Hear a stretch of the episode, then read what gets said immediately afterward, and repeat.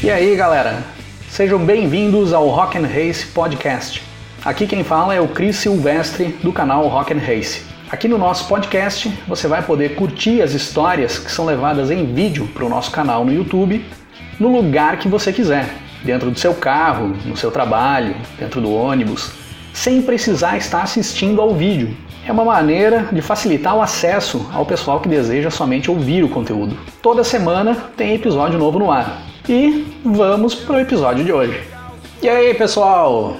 Tudo bem com vocês? Nessa semana nós entramos no mês de março de 2021, mês em que inicia a temporada de Fórmula 1 de 2021, quando teremos a primeira prova, lá no final do mês, no dia 28 de março, o Grande Prêmio do Bahrein. E para os pilotos que têm intenção de brigar pelo título mundial agora na temporada de 2021, o início de temporada é uma etapa muito importante para esses pilotos. Se levarmos para a Fórmula 1 a teoria do Pepe Guardiola de que um campeonato se ganha nas últimas oito rodadas e se perde nas primeiras oito rodadas, podemos considerar que um bom desempenho nas primeiras provas da temporada é de extrema importância para chegar lá no final da temporada conseguindo brigar pelo título, ou daqui a pouco até com o título mundial garantido. Então no vídeo de hoje eu resolvi trazer cinco temporadas em que algum piloto fez um início de temporada impecável que acabou garantindo seu título mundial lá no final do campeonato. Vamos lá?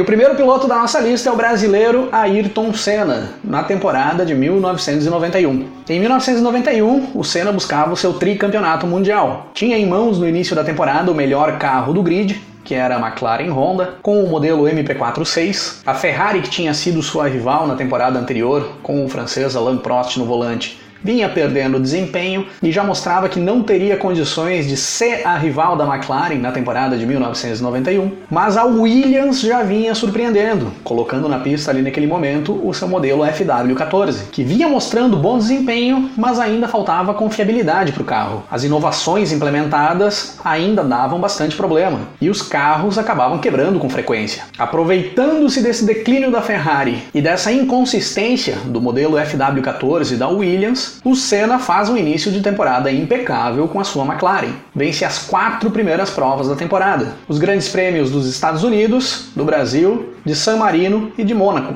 Era um feito inédito até então na Fórmula 1. Nunca um piloto tinha vencido as quatro primeiras provas de uma temporada até então. E seria esse início de temporada impecável do Ayrton Senna que garantiria o seu título mundial de 1991, pois a partir da sexta prova da temporada, as Williams começavam a ter mais consistência dentro da pista, começavam a terminar mais as provas. E terminando as provas, com a qualidade que tinha aquele carro, eles começaram a vencer, passando a ameaçar o título do Senna na segunda metade da temporada. Mas aí o brasileiro faz uso daquela vantagem conquistada lá no início da temporada para administrar os resultados e garantir o seu tricampeonato mundial ao final da temporada.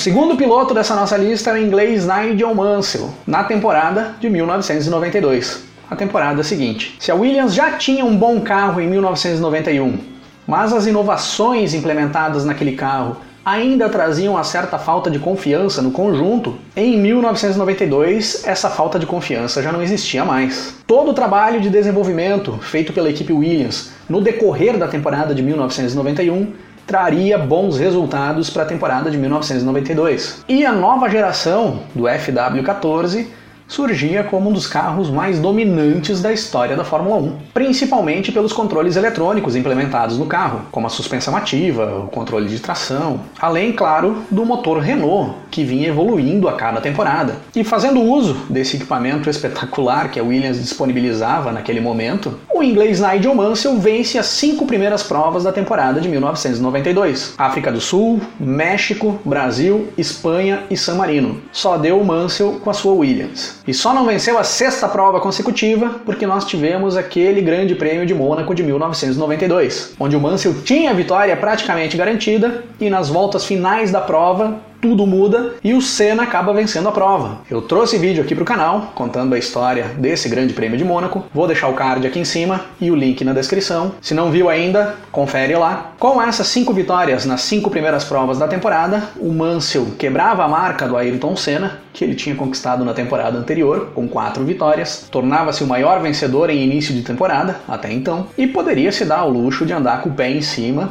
o restante da temporada, administrando a vantagem conquistada com essas cinco primeiras vitórias. Eu adoro mergulhar de cabeça. O terceiro piloto dessa nossa lista é o inglês Jason Button, na temporada de 2009. O Button faz parte nessa temporada da história mais impressionante de uma equipe estreante na Fórmula 1. Praticamente um conto de fadas dentro da categoria, que foi a história da Brown GP. Das cinzas da equipe Honda, que vinha frequentando o fundo do grid nas temporadas anteriores, surge a Brown GP em 2009, uma equipe que duraria apenas um ano nas pistas da Fórmula 1, comandada pelo Ross Brown e tendo como pilotos os dois pilotos que vinham correndo pela Honda nas temporadas anteriores, Rubens Barrichello e Jason Button. E o Button, com esse ótimo carro da Brown GP na mão, faz um início de temporada impecável, vencendo seis das sete primeiras provas da temporada. O Button vence na Austrália e na Malásia, faz um terceiro lugar na China, na terceira prova, e faz mais quatro vitórias na sequência, após esse terceiro lugar na China, vencendo no Bahrein, Espanha, Mônaco e Turquia. E a partir daí, passa a administrar a ponta da tabela do Mundial. Sem vencer mais nenhuma prova no restante da temporada, assistindo de dentro do cockpit o crescimento do seu companheiro de equipe, o Rubens Barrichello, e do Sebastian Vettel com a Red Bull, que iam subindo no campeonato e se aproximando do Button, mas os dois não chegam a ameaçar de fato o título do inglês no final da temporada.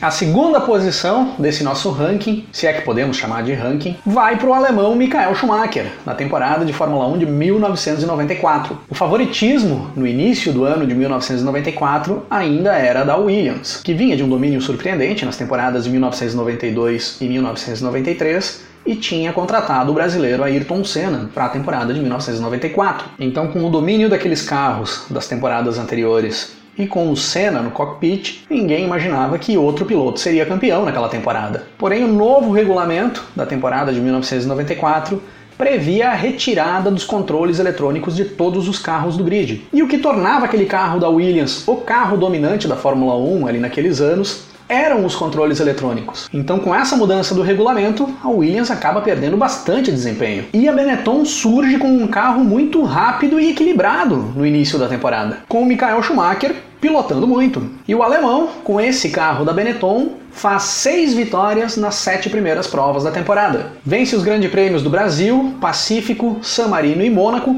A partir de San Marino ele não teria mais o Senna como rival na pista, pois ali o Senna sofre seu acidente fatal. Na quinta prova da temporada, no Grande Prêmio da Espanha, o Schumacher não vence, mas ele cruza a linha de chegada na segunda posição e termina a prova com o câmbio do seu carro travado na quinta marcha e faz mais duas vitórias na sequência, no Canadá e na França. Abre uma vantagem tão grande na tabela do Mundial, nessa parte da temporada, que mesmo sendo desclassificado em duas provas, no decorrer do campeonato e ser suspenso de outras duas, o Schumacher chega no final da temporada, na última prova, com um ponto de vantagem para o Damon Hill, que vinha brigando pelo título com o alemão ali naquela temporada. E acaba garantindo seu título mundial com esse ponto de vantagem sobre o Damon Hill na última prova da temporada, no Grande Prêmio da Austrália, naquela manobra polêmica, onde o Schumacher joga o carro para cima da Williams do Damon Hill, para tirar o Damon Hill da prova. Dentre todas as polêmicas da conturbada temporada de 1994, com acusação de carro irregular da Benetton, com acusação de punirem o Schumacher propositalmente para deixar o Rio chegar e deixar o campeonato mais competitivo, mais atraente ao público, e o título definido com um acidente proposital causado pelo alemão, nós podemos dizer sim que o Schumacher fez em 1994 um dos melhores inícios de temporada que um piloto já fez na Fórmula 1. Com a torcida explosão E o melhor início de temporada da história da Fórmula 1, aqui do nosso ranking, é novamente do piloto alemão Michael Schumacher, na temporada de 2004. Se o Schumacher faz um início de temporada muito bom, lá em 94, quando ele conquista o seu primeiro título mundial, na conquista do seu último título mundial, em 2004, o Schumacher esculacha com o início de temporada. O Schumacher vence 12 das 13 primeiras provas do Mundial. 12 em 13. E só não venceu as 13 porque no Grande Prêmio de Mônaco de 2004 ele sofre um acidente. Quando ele liderava a prova e se encaminhava para a vitória, o Juan Pablo Montoya bate nele dentro do túnel de Mônaco quando os dois estavam lentos, andando atrás do safety car. Um acidente tosco que acabou quebrando essa sequência de vitórias que seria histórica dentro da Fórmula 1. Seriam 13 vitórias em sequência. E aí, eu não preciso nem dizer que após a 13ª etapa dessa temporada, o Schumacher já era campeão mundial. Não precisava fazer mais nada ali em 2004. Mesmo assim, ele ainda vence mais uma prova, na penúltima prova da temporada, o Grande Prêmio do Japão. Então, nós podemos dizer que o melhor início de temporada de um piloto na história da Fórmula 1 é do alemão Michael Schumacher, na temporada de 2004. E isso só pode ser contestado porque esse início bom de temporada foi quase até o final da temporada. Foi um bom início de temporada que durou 13 etapas de um campeonato que tinha um total de 18 etapas.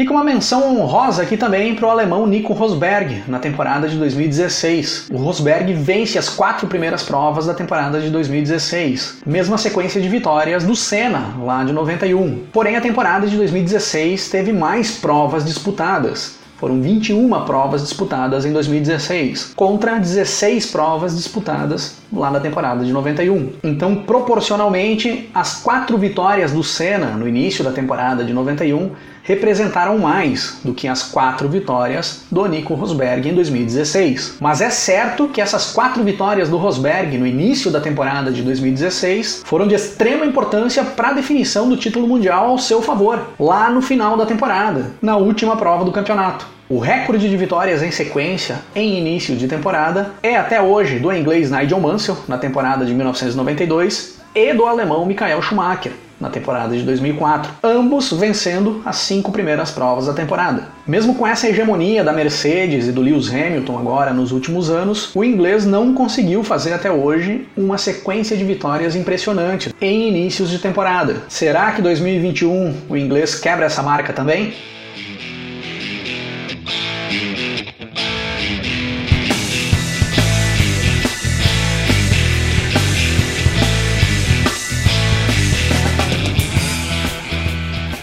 Na primeira metade do ano de 1992, enquanto o inglês Nigel Mansell ia fazendo a sua sequência de vitórias no início da temporada, que lhe daria o recorde de mais provas vencidas em sequência em inícios de campeonato, era lançado o álbum Southern Harmony and Musica Companion, segundo disco de estúdio da banda norte-americana The Black Crows, com um rock pesado numa pegada de blues misturado com psicodelismo.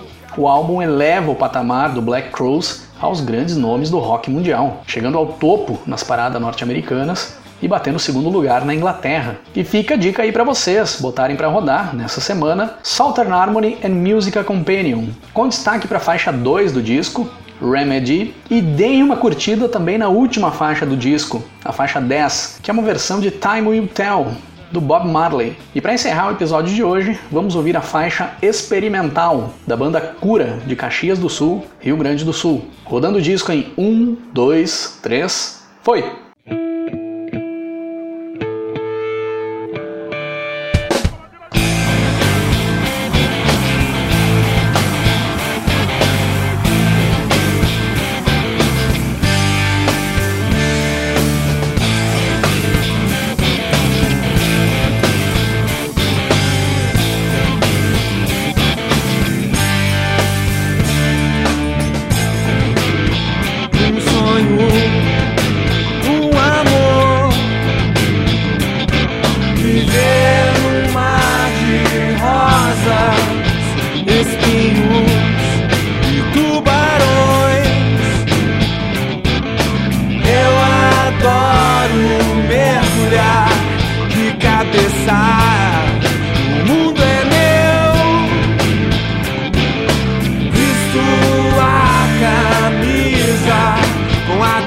Vida, a explosão.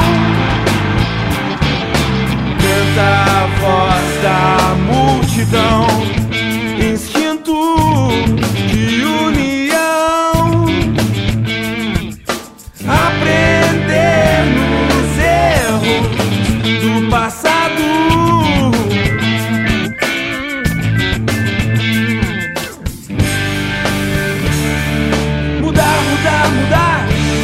a mentalidade. Todo o processo evolutivo da humanidade. Mudar vai começar individual.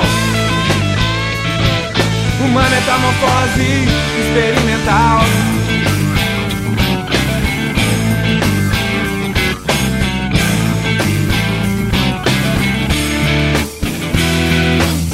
Escuta essa zoeira, quer mudar tua mentalidade. Vem um coro solo ecoando na cidade. É juiz, advogado, ministro, banqueiro, delegado. O pastor, o bispo, o patrão, operário. Todos juntos afinados. Mudar, mudar, mudar a mentalidade. Todo o processo evolutivo da humanidade. Mudar vai começar individual. Uma metamorfose experimental.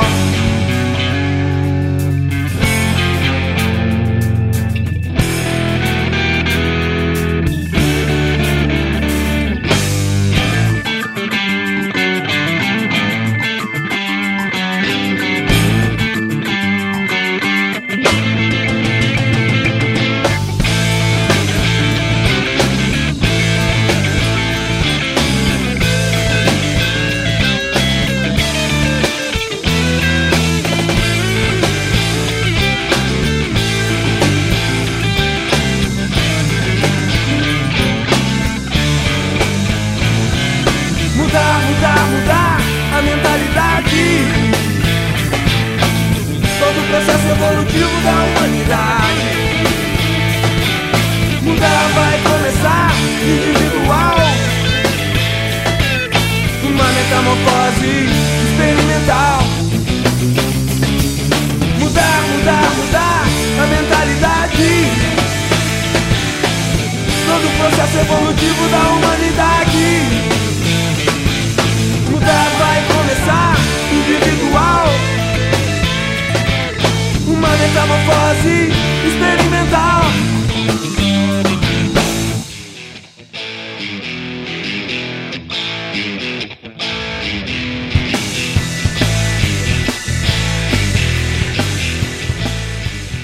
por hoje é isso aí, pessoal.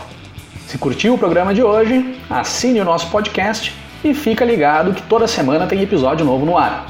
Se quiser ter a experiência mais completa do nosso conteúdo, eu convido vocês a visitarem o nosso canal youtube.com/rock'n'race. Acesse lá, se inscreva no canal e acompanhe todo o conteúdo do Rock and Race. Se quiserem me seguir nas redes sociais é @cris8silvestre, tanto no Twitter quanto no Instagram. E vamos nos falando na sequência. Um grande abraço para todo mundo. Até mais. Começo a ouvir acordes, escalas. Eu vejo um maluco na minha sala queimando a guitarra até sumir na fumaça.